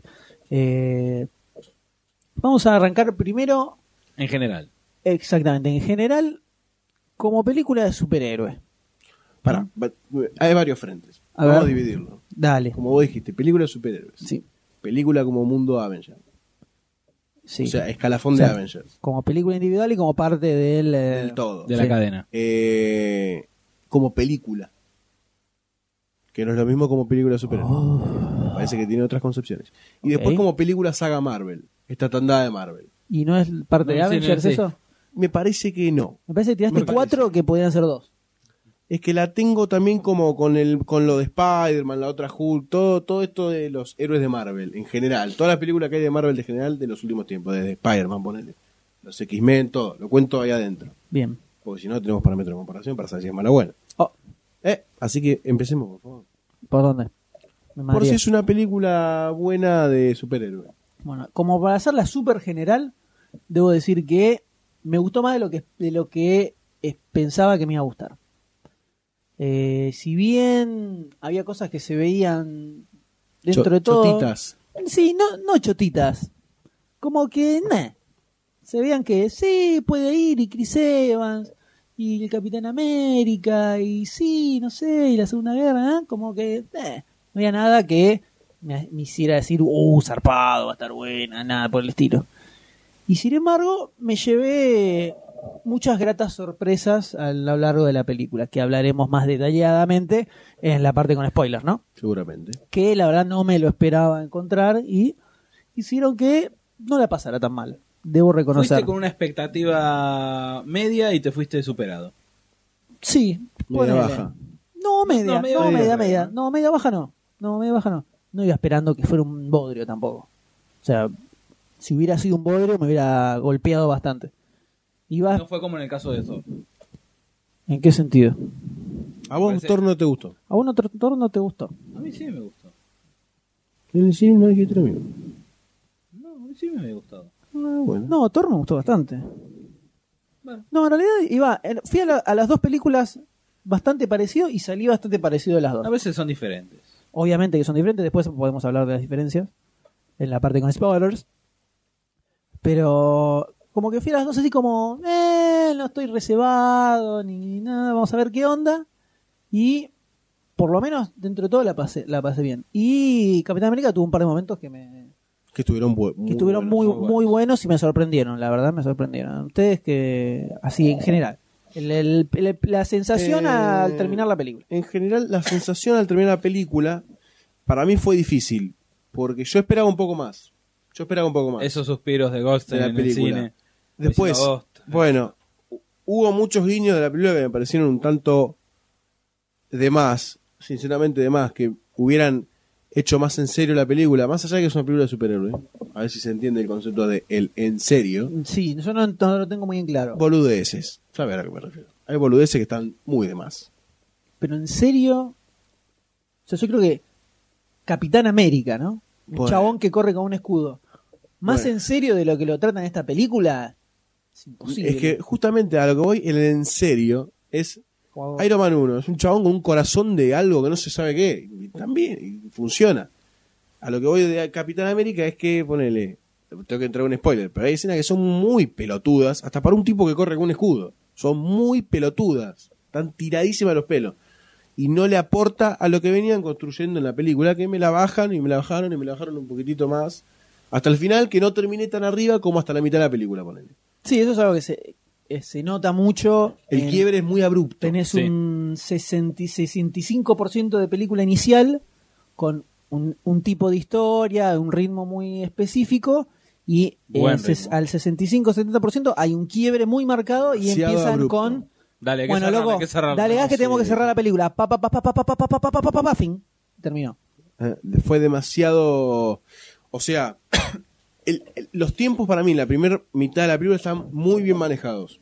Todo, la construcción del personaje, las relaciones entre los personajes, cómo se va formando el héroe, cómo van encontrando las piezas que van armando toda la historia. Y después no queda tiempo para el viaje emotivo, el amor, que quisiste meterlo y no lo metas, no hace falta que lo metas. O sea, si querés insinualo, pero no hace falta, ¿me entendés? El- la- la con- el- lo concreto Sí, al sí, sí. pedo. Eh, esa fue un poco la sensación al, al toque terminó la película. Después tuve otras sensaciones, pero va a tener que ser la parte con spoiler, me parece. Está bien, me parece, me parece válido. Pero sí, eso se, es muy marcado, muy marcado ese cambio de ritmo que arranca todo el principio de la película, es incluso muy, muy Iron Manesco. Exactamente, Parece toda la sí, construcción sí. del personaje, cómo te lo van planteando. Que no está Creo mal, que ¿eh? es Que no está como hasta que aparece un el Capitán América, eh, son por lo menos 40 minutos, Ma, fácil. sí, un poco tranquilamente. más De un poco película. más, no, no, un poco más. Eh, o sea, se toman su tiempo para plantear el personaje y todo, pero después es como que, ok, tenemos que ir a los bifes. Ta, ta, ta, ta, ta, ta, ta, ta. Ya que Una veníamos acá. Ah, cierto. Que tranquilamente yo creo que pueden haberlo resumido un poco más y hubiera quedado todo mucho mejor. Eh, usted, Doctor D, que Yo fui también sin expectativa media y fui fui bien. Me salí bien del cine. Eh, salí satisfecho en todos los aspectos, eh, tanto de película como es de bélica, bueno, que es, bueno, en realidad es un poco, de superhéroe, del personaje. Para mí también eh, me llamó mucho la atención, o sea, noté el quiebre de sacarla con fritas al final, apurados. Y obviamente con ganas de, de ver más. Toda, me gustó mucho la ambientación, bueno, pero eso ya es otro sector. Pero no, yo salí, salí contento, salí satisfecho. Salió satisfecho. Una ficha bien puesta. Muy bien, ¿qué opinan de Chris Evans como Capitán América? Creo que. ¿Parece que garpó, como, garpó el personaje? Física, viéndolo a la distancia, ¿no? Después de un tiempito de haberla visto. Físicamente eh, y de el, el porte del superhéroe a nivel visual se la bancó bastante bien. Desde todo, desde el accionar y todo eso. Desde el aspecto eh, de formación filosófica, por decirlo de alguna forma, hasta una parte de la película venía bien. Después se durmió, me parece. O sea, en el yo me la creo como Capitán América, nunca la sentí esa. De decir, yo loco soy el Sí, Capitán yo soy- América, me la pongo en el hombro Es de que verdad. soy el Capitán América. Por ahí en el physical role se notaba, pero en el, en el habla y en el, en el lo que transmite el tipo, quedó Es que medio, yo medio creo que eso tiene un poco que ver con esto que hablábamos de Cerrar el rápido. acelere, claro. Y seguramente. Es casi como si hubieran, o sea, pensá que, bueno, esto es, es muy con spoilers, pero es como, son casi como dos películas en Y una sí, realidad. sí. O sea, toda la primera parte es una película y la segunda, las, La segunda segundo parte, sí. tercio es una película en sí misma, Sí, donde tiene que hacer un montón de cosas. Entonces, eh, yo creo que se olvidaron de nada, lo que sea planteamiento, eso está listo. Como quedó, vamos a los bifes. Le para mí le pifiaron, pero por eso te decía, a nivel eh, película de Marvel, que tiene que ver con un peldaño a los Avengers, cumple al mismo nivel que cumple Thor y cumple al mismo nivel que cumple Iron Man 2. Más allá de que Iron Man 2 está un poco más abajo porque venía de Iron Man 1, nosotros esperábamos un Iron Man bien arriba, sí, sí. bajó. Pero Thor y Capitán América están en un nivel como haciendo zapito, ¿viste? Haciendo la plancha, listo. Zafamos con esta, no es, no es una película que es una basofia, no decepcionamos a la gente y los mantenemos bien cebaditos con una película por año hasta los Avengers que supuestamente tendría que desbarrancar todo. Me parece que como película en, en- en este universo Avengers es como que hace la planchita y llega, y llega tranquila. Por eso te Van decía- calentando los panchitos para... Sí, tampoco me calentó tanto. La o sea, me ceba por el hecho de verlos a todos juntos. Pero la película no, no, no me.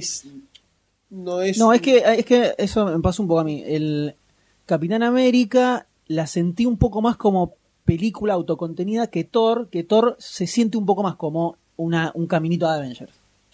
Como que a- te van tirando más puntas sobre los Avengers no, y pero se ve porque toda tenés- una cosa gigantesca, muy avengerística. Tenés Claro. también más participación de Shield. Por ser. eso, es muy, es muy eh, Thor, vos la ves y incluso hasta por la misma historia de Thor, que es como muy mínima, ¿viste? Es muy, Sí. eh, no es, eh, o sea, Capitán América te cuentan 10 veces más de lo que te cuentan en la película de sí, Thor. sí, sí. Thor sí se siente más como un capítulo a la película de los Avengers. Capitán América se la banca más como película encima, más el estilo Iron Man, digamos. Eh, entonces, tal vez por eso se le, sen- se le siente un poco menos de conexión a la película en sí con los Avengers después. Porque es muy, es muy Capitán América todo. No hay mucho contacto con lo que podrían llegar a ser los, los No, Avengers. aparte de eso también está influido porque está ambientada, al estar ambientada en los 40, no tenés ningún Shield, no tenés nada ahí. La única remota, la única remota conexión que tenés es el Sí. padre de Tony Stark. Claro, claro. Pero después por eso no tenés, hasta spoiler, no tenés una conexión directa con, Mm. con todo eso. Por eso es Sí, está más aislada de todo eso. Exacto, por eso, por- también por lo, lo temporal es lo que influyó. Sí, sí. Pero eso para mí me parece que es algo positivo, que no esté tan... ¿Qué O cosa? sea, y porque eso es una de las cosas que mucho no me gustó de Thor, que está muy buena, ¿no? Pero al margen de eso, que se siente como un capítulo, como que la tenían que hacer porque para los Para Avengers presentar el necesitaban a tener a Thor ya presentado. Entonces, bueno, saquemos la película de Thor, listo. Y En cambio acá le noto un poco más de sentido a la historia en sí de Capitán América. bueno, lo único que no, de los Avengers que no va a tener película es El de la flecha. Hawkeye. Sí, Hawkeye, y bueno, y la vida negra, pero aparece un poco en Iron Sí, Man 2. bueno. Eh, Bueno, y Hulk, obvio, bueno, del nuevo Hulk, pero ya es. Sí, en Es el más heredado. se van a Sí, enganchar. heredado. La historia de Hulk es casi casi la que no tiene relación con los Avengers. Eh, ¿Cómo? ¿En ¿Eh? qué sentido? No, no, No, hay, porque no hay no- ningún gancho con Hulk y los, y los Avengers. No, sí, sí. Al final de la película aparece Tony Stark. Ah, es verdad. Yo, yo Goldstein, eh, lo que pienso es que hay una escena de, de, de Hulk. Que Hulk. De Hulk. puta que los parió. Es Dale, Hulk, Hulk, no. dale, Hulk. Es con U. Es O, es O. Hulk. Porque es eh, escandinavo y se pronuncia Hulk. Hulk. Andate a la mierda. Andate a la- andate a la montaña Hulk, escandinava. Hulk. Hulk. Bueno, Hulk. Eh, hay una parte en donde él se lleva a las montañas a, a su amada. Ya Sí, sí, sí, eh, sí. transformado en Que Hulk. en una tormenta. En el medio de una tormenta. Y que él empieza en un momento a gritarle a la tormenta y a arrojar cosas. Chamullo, chamullo. Todos dicen que no es una pelea Chamullo. contra Thor o que le está gritando a Thor, pero si vos te fijás, es como un poco un diálogo entre Thor y Hulk con- mediante los rayos y mediante él gritando la tormenta. total. Claro. ¿Y por qué le va a gritar a la tormenta? Sí. Porque son rayos, hacen ruido y él piensa Y que van a dañar a su novia. No, porque es un monstruo no, no, muy, no, muy lógico. Yo, Es yo romántico. considero, Goldstein es romántico, le gusta ver eso. considero que eso es un pequeño guiño. Como lo fue Un el traje de la antorcha humana en Capitán América. Eso no es un pequeño guiño, eso es un guiño directo y obsceno. Tenés un primer plano del traje de la primera Bueno, antorcha humana. Está bien, qué sé yo, no sé. Y es como decir, ah, apareció Stan Lee, eso es un guiño. Se parece Stan Lee hablando, diciendo, "Oh, falta que haga, hola, soy Stan Lee, miren el cameo que hago. Ah. No, no, es bastante directo. Lo de Hulk a mí me parece que cualquiera, no. ¿Qué cosa? Eso, no le está gritando a Thor ni nada, está peleando contra la tormenta porque tiene rayos, nada más. Bueno.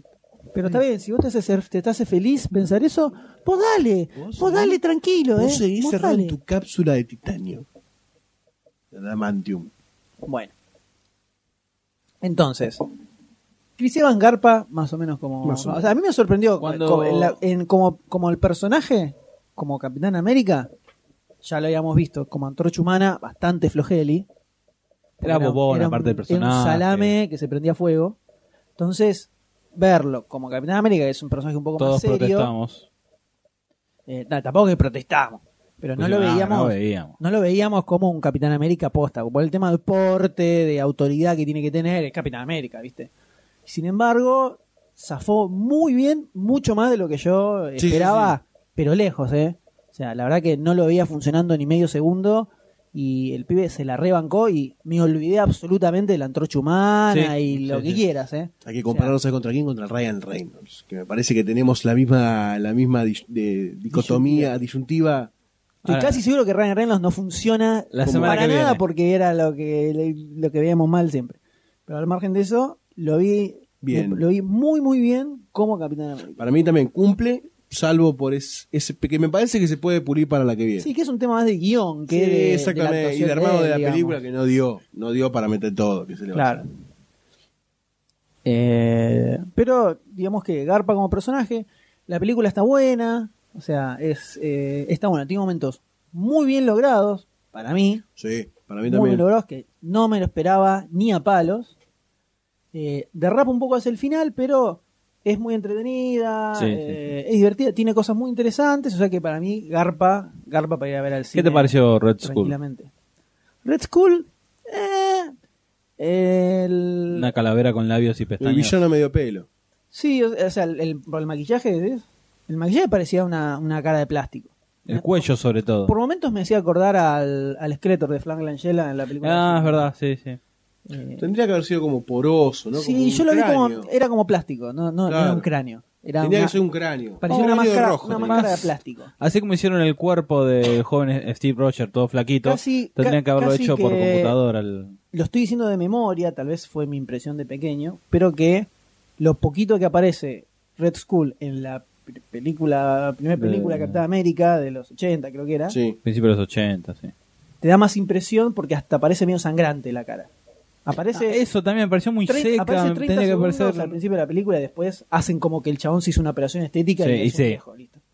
Pero al margen de eso, es como que no.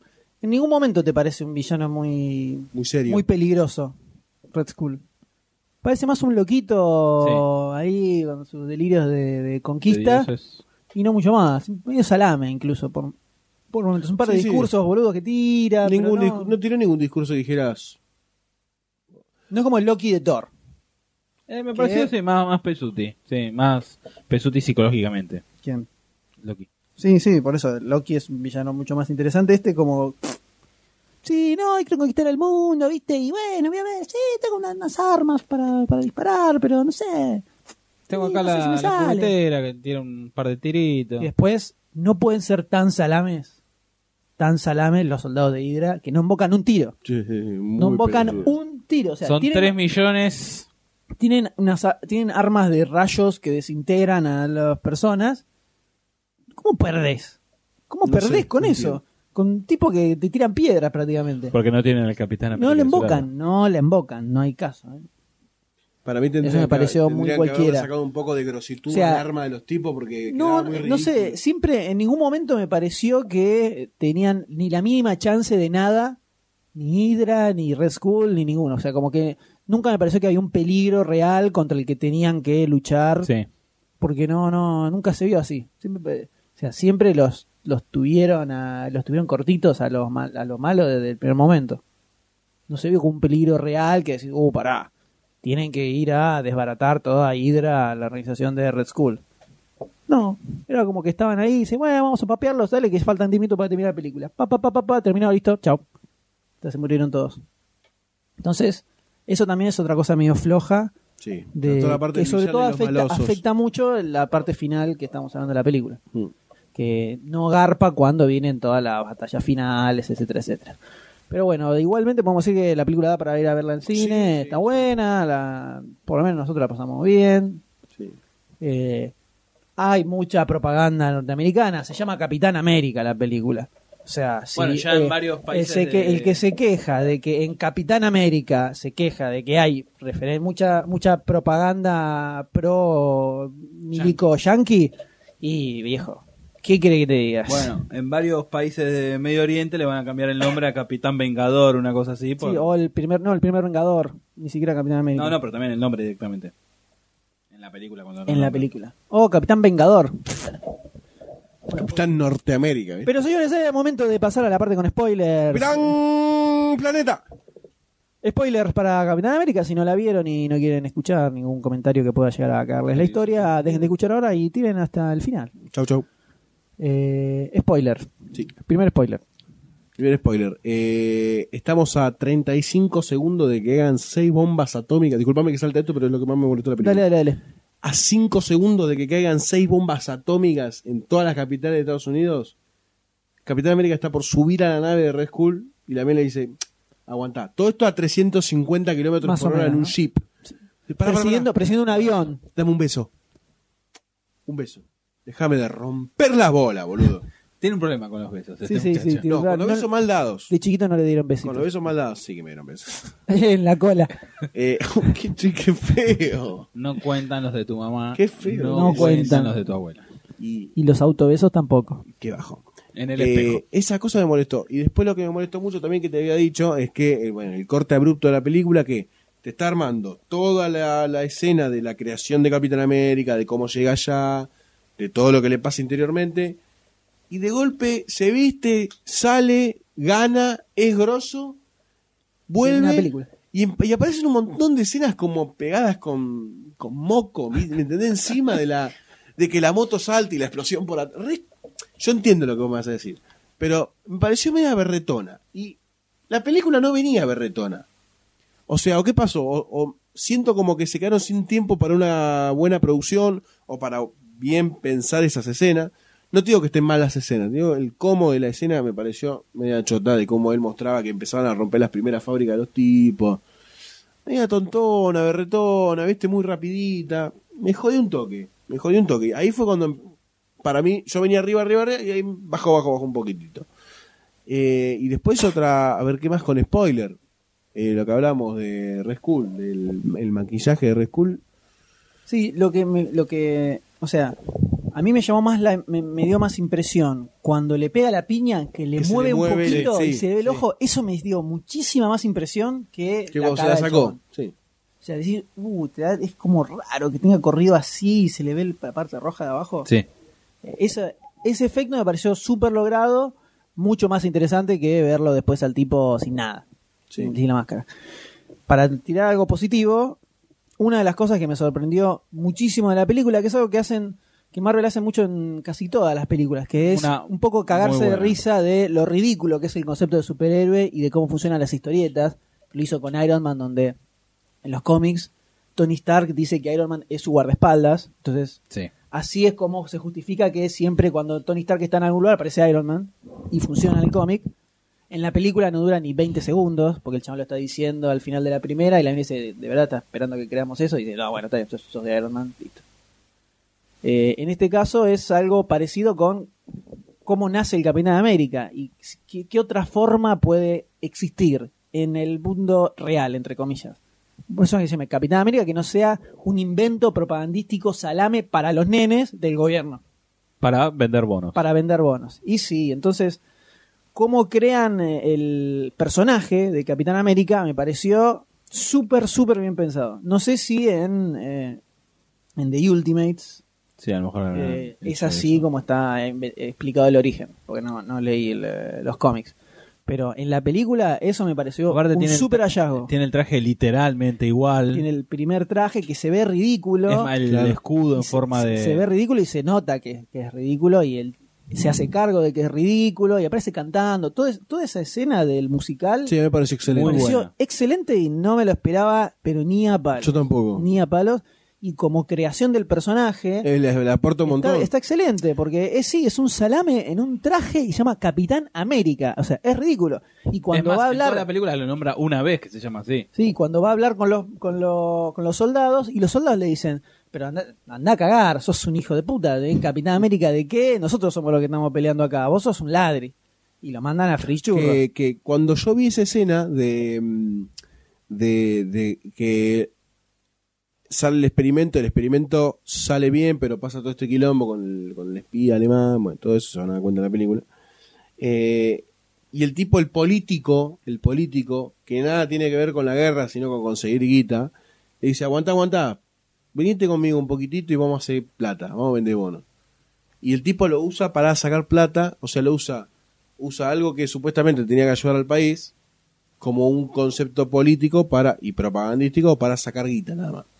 Me parece que eso también es una crítica, más allá de la propaganda pro yankee que se hace constantemente en la película, ¿no? Me parece que es un poquitito una crítica al sistema de cómo aprovechamos nosotros para sacar plata en ese momento a X, eh, X elemento Sí. social, puede ser. eh, me parece que es un poquitito una crítica también. No, no, no, no me pareció Sí, ligera. ¿eh? sacando ventaja de algo como la guerra. Exactamente, me pareció una crítica bastante fuerte esa. Puede estar encubierta en el boludeo del baile y toda la boludez, pero me pareció un poquitito un golpe bajo, que me gustó. Me Sí, gustó, porque sí, yo sí. venía escuchando comentarios que, no, es muy pro yankee, sí, bueno, no, Capitán América, ¿qué cree? Pero era muy pro yankee, muy pro- es verdad, hay mensaje pro yankee, el maloso, et- etcétera, pero también está esa autocrítica de cómo sacamos rédito de la desgracia también. No sé, me pareció importante eso verlo, por lo menos. Aunque sea insinuado. Sí, ese es como el punto más alto de toda la película. Sí. sí. Súper, súper interesante eso. Sí, Para y, mí, cuando, y cuando llega allá con, esa, con ese invento creado y se encuentra con la realidad y los soldados le dicen, volá, volá de acá. volá, que sos un salame que no existís. Eh, sí, toda esa parte está, está muy buena.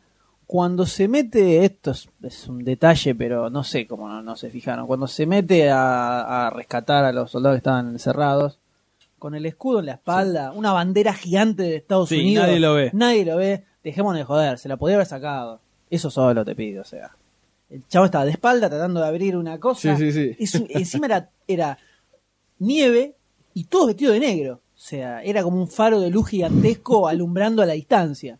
Estoy aquí, Eso, estoy aquí. eso es bastante, bastante ridículo. Sí, tontito. Y después, una cosa que me pasa a lo largo de toda la película es que en ningún momento se lo sien- lo sentí como muy su- super fuerte, digamos, el personaje. Es verdad, es verdad eso. No, más O sea, rápido. Parece, eso, claro, parece un chabón que pelea muy bien. Es como un Batman. Me- Sí. Lo vi más como un Batman. O sea, pelea bien, así, o sea, todo, pero no como un tipo que tiene una, una fuerza casi como la de Superman, prácticamente. Eh, para tanto es la sí, sí, comparación. sí. De hecho, en una historia donde pelean, pelean entre los dos. No me acuerdo. Ah, no, con Hulk pelea Superman. Hulk. Con Batman pelea eh, Capitán América.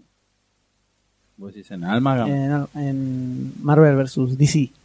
Eh, Hulk, Superman y Batman contra el Hombre Araña, ¿no es? No. No, Capitán, Capitán América. ¿De América? ¿Capitán América no es contra Wolverine? Marvel, no, Lobo, Marvel. Lobo es Wolverine. Lobo Wolverine.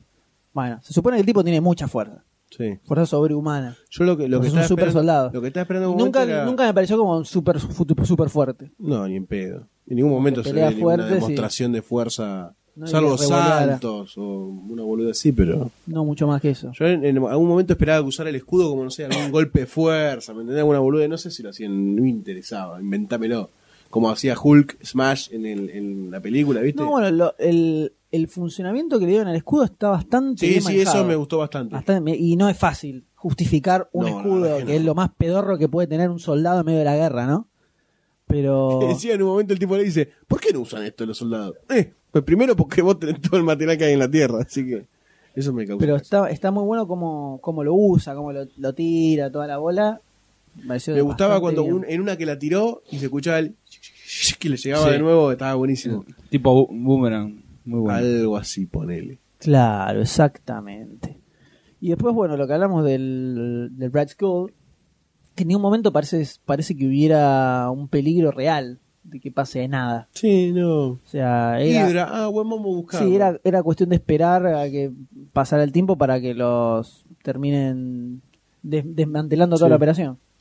Eh, entonces eso como que le sacó un poco un poco de onda al, al, al enemigo en sí. Y bueno, y después de lo que hablamos de esta, esta segunda parte, para mí funciona bien. Yo te justifico ese clip de un montón de batallitas que sí, son medio zarpadas, pero el personaje es así y viene así un poco también. Eh, toda la parte del musical de Capitán América es muy exagerado. Todo está exageradísimo. Lo que hace en el escenario, cómo se ríe, cómo baila, eso está todo exagerado. Y eso lo trasladaron a esa parte donde está él con los Howling Commandos. Eh, y sí, sale con la moto gigante mientras explota todo, hacen hazañas impresionantes, porque es el chiste de Capitán América y los soldados con lo que está. Eh, o sea, tiene un soldado de cada nacionalidad y un poco tenés que cagarte de risa por eso. Y para mí viene de la mano de esto que decíamos de que Marvel se caga un poco de risa de los personajes. Eh, Entonces, ese clip te lo justifico. Lo que pasa que tenés ese clip y después tenés 500 batallas una tras la otra, entonces pierde toda la fuerza que podía haber tenido si fuera eso solo y después bajaban un cambio, hasta el final con él. No, es eso y después pa, pa, pa, y meten la muerte de Bucky en el medio. ¿No te pareció muy salame? Demasiado. Es que quisieron meter mucho en muy corto eso, tiempo. quisieron Entonces, meter lo, lo emotivo, lo, el amor y el beso y todo. de repente, uh, se murió Bucky. ¿Cuándo pasó? Dos minutos, pum, se murió, listo, chao. Y ni siquiera te emociona nada, porque fueron dos minutos. Uy, no, se cayó, uy, se rompió, ah, bueno, se murió. Listo, ahí se fue. Eh, incluso cuando se estrella la nave de Capitán América, no me, a mí mucho no me movió nada. El beso justificado para la, el diálogo que tienen entre ellos, que para mí hubiera funcionado mejor sin el beso, incluso, si nunca hubieran Con llegado a concretar al revés. Exactamente. O sea, te genera mucha... Mucho más tristeza Claro, por ahí. mucha más tristeza porque nunca llegaron a concretar nada. Entonces se quedaron con las ganas. Pero no, del besito y después estás ahí... No entendí por qué tuvo que estrellar la nave. Que alguien me explique por qué tenía que estrellar la nave. Pues estaba en O sea, piloto automático. ¿y pero cómo la estrelló entonces si está en piloto automático? La estaba manejando para... O sea, no entiendo por qué no la, no la podía estacionar No puede ser que a lo mejor tenía, cuando llegase a X coordenadas, que explote el avión ahí con todas las bombas. Si las bombas ya las había desactivado todas. Las había tirado todas. O sea, Bueno, sí, sí, que las que sí, yo lo que entendí es que este- estaba programado para, para estrellarse en, esta- en Estados Unidos, en Nueva York. Sí. Ok, pero ¿cómo lo desvió entonces? ¿Lo piloteó? ¿Y entonces por qué se tuvo que estrellar? No, no encontré sentido alguno a por qué tenía que estrellar la nave. Y, me- y aparte pareció como que el pibe así nomás dijo, bueno, listo, me toca morir, chau. Ya está. No buscó otra alternativa, Sí, raro, otra fue como que se resignó demasiado, no me... Para mí viene de la mano de esto de que hay que... Listo. Sí, hay que se sacarlo. tiene que morir, se tiene que morir, dale, mandá, mandá, mandá, estrella, estrella, Dale, que se tiene que congelar, Listo, se dale. estrelló, ya está. Lo que sí me parece que funcionó muy bien es cuando se despierta en Sí. el 2011. Toda esa parte, o sea, te impresiona después de estar viendo toda la película en los 40 y todo eso, Que- cuando sale a, a sí. Times Square, El choque con la actualidad. te choca a vos. O sea, Sí, a mí eso me, está me- bueno. me quedé como impresionado diciendo, uh, mierda. Eso Te- está muy como bueno. que te pones en el lugar del Sí, sí, chabón viendo todo eso donde salió. Desorientado, sí, sí. sí. Eh, eso me pareció súper, súper logradísimo. Eh, que hace que dentro de todo, si bien el justo la frase pelotuda final no ayuda, el, no, eh, llegué tarde para una cita, no sé qué pavada dice, una boludez, te rompe un poco este momento, garpa. Y obviamente lo que más garpa al final es, Es el- las imágenes de Avenger que se ven al final de los títulos. Exactamente. Que si se no, se despertó queda- si, Goldstein. si no se quedaron a- al final de los títulos, jódanse. Pero te hace levantar bastante el Sí, cebamiento a mí se me avengerístico. erizaron los pelos. Los pelos del trasero se le erizaron a Doctor D. Eh, Dos metros cincuenta, miren. Más o menos. Y bueno, Las imágenes que se ven de, de los Avengers. Un picadito que a- más- Sí, muy un- rápido, dos muy veloz, diálogos chiquitos, como la sonso. sacamos con frita. Se ve copado. Cuando está en la mesa todos sentados y está Thor parado, Capitán América. Sí, está buena esa ahí, escena. La escena está buena, se- está bueno como se ven los personajes. Con la interacción entre ellos también parecía piola. Sí, eh, yo le tengo todavía desconfianza que es el clásico que sucede siempre con estas películas donde tenés más de un uno o dos protagonistas, naufraga absolutamente. No funcionan las películas con muchos personajes al mismo tiempo. John, John Favreau en esta, no, ¿no? No, las de X-Men funcionan porque el protagonista es Wolverine de las dos primeras. En la tercera, que quisieron meter muchos más personajes, se fue a la mierda completamente. Eh, es algo que pasa un poco con Batman Regresa, por ejemplo, la de Tim Burton, sí. donde meten a Gatúbela, Batman meten vuelve. a Batman vuelve, Pingüino. meten a y al pingüino y los tres tienen Ma- una y a Max. historia central Y a, y a Max Shrek. y a Max Rex, pero Max Rex está un poco más de costado. El pingüino y Gatúbela tienen los dos historias centrales en la película Sí. con origen, con historia detrás, toda la bola, y no terminan de desarrollarse bien ninguno, y luchan un poco para ver quién es el protagonista, y como que Batman está medio de costado, y la película no funciona tan bien como la primera, donde tenés Batman y el Joker, y nada más. Sí. Entonces acá es donde tenés a Thor, tenés a Capitán América, tenés a Hawkeye, tenés a Hulk, tenés a Vida Negra, tenés a Iron Sí. Man, tenés a Nick Fury, tenés a la gente de Coulson, tenés o sea, Loki. A mí me parece mucho para meterlo en una película, ¿eh? sinceramente. Para mí también. Y encima parece de mucho para meter una mucho película. tres horas, que no creo que dure No, horas. No, no, dos horitas, dos horas, una hora dos horas, pero pensá que no hay origen de nada. Es No, directo sí a los bifes. pura, sí. Es directo a los bifes. Eh, Pues ya te presentaron a Loki, al cubo. yo creo que están. o sea, puede ser algo muy grosso, pero también tiene hay muchas variables para que salga como el que orto. salga como el ojete. Muchas variables para que salga como el orto. Tienen que pensarla mucho. Igual ya están filmándola, así que ya- lo que tenían que haber pensado lo pensaron, así que lo que está mal hecho está mal hecho ahora. así que- Sí, sí. Eh, Pero bueno, no sé. pero habrá que ver, por, el- por lo menos Seba. No, no, y sí, y no llegamos con una, no llegamos con un Wolverine a First Class. No sé si me explico. No, O sea, Wolverine fue el preludio a First Class, de alguna forma. en lo de BRTs. Exactamente. No llegamos con productos tan chotos a los Avengers. Sí, no termino de entender bien. Productos la- previos, productos previos. La BRT de los productos previos.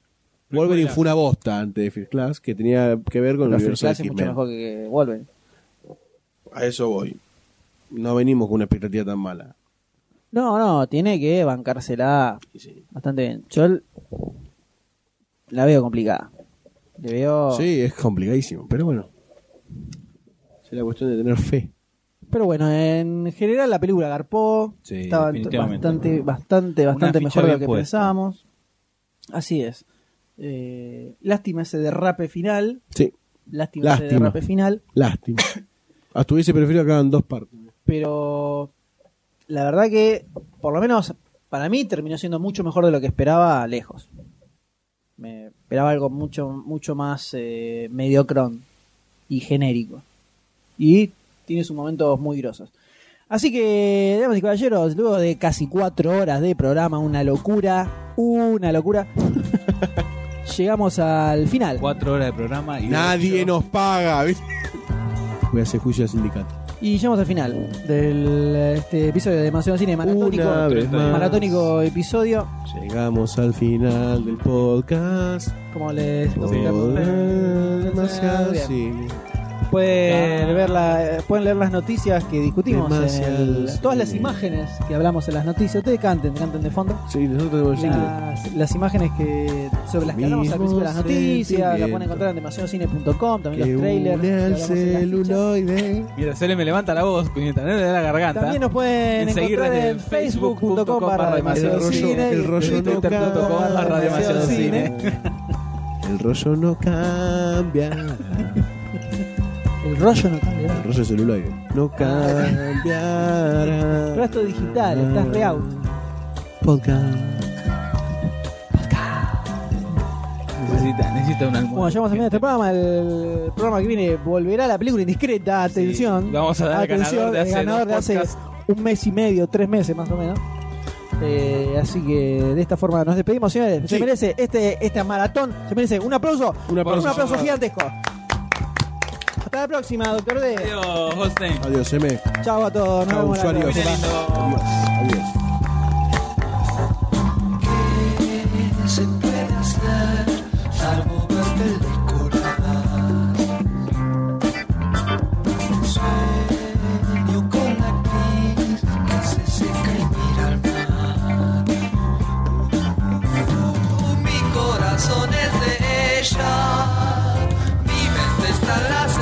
Krishna.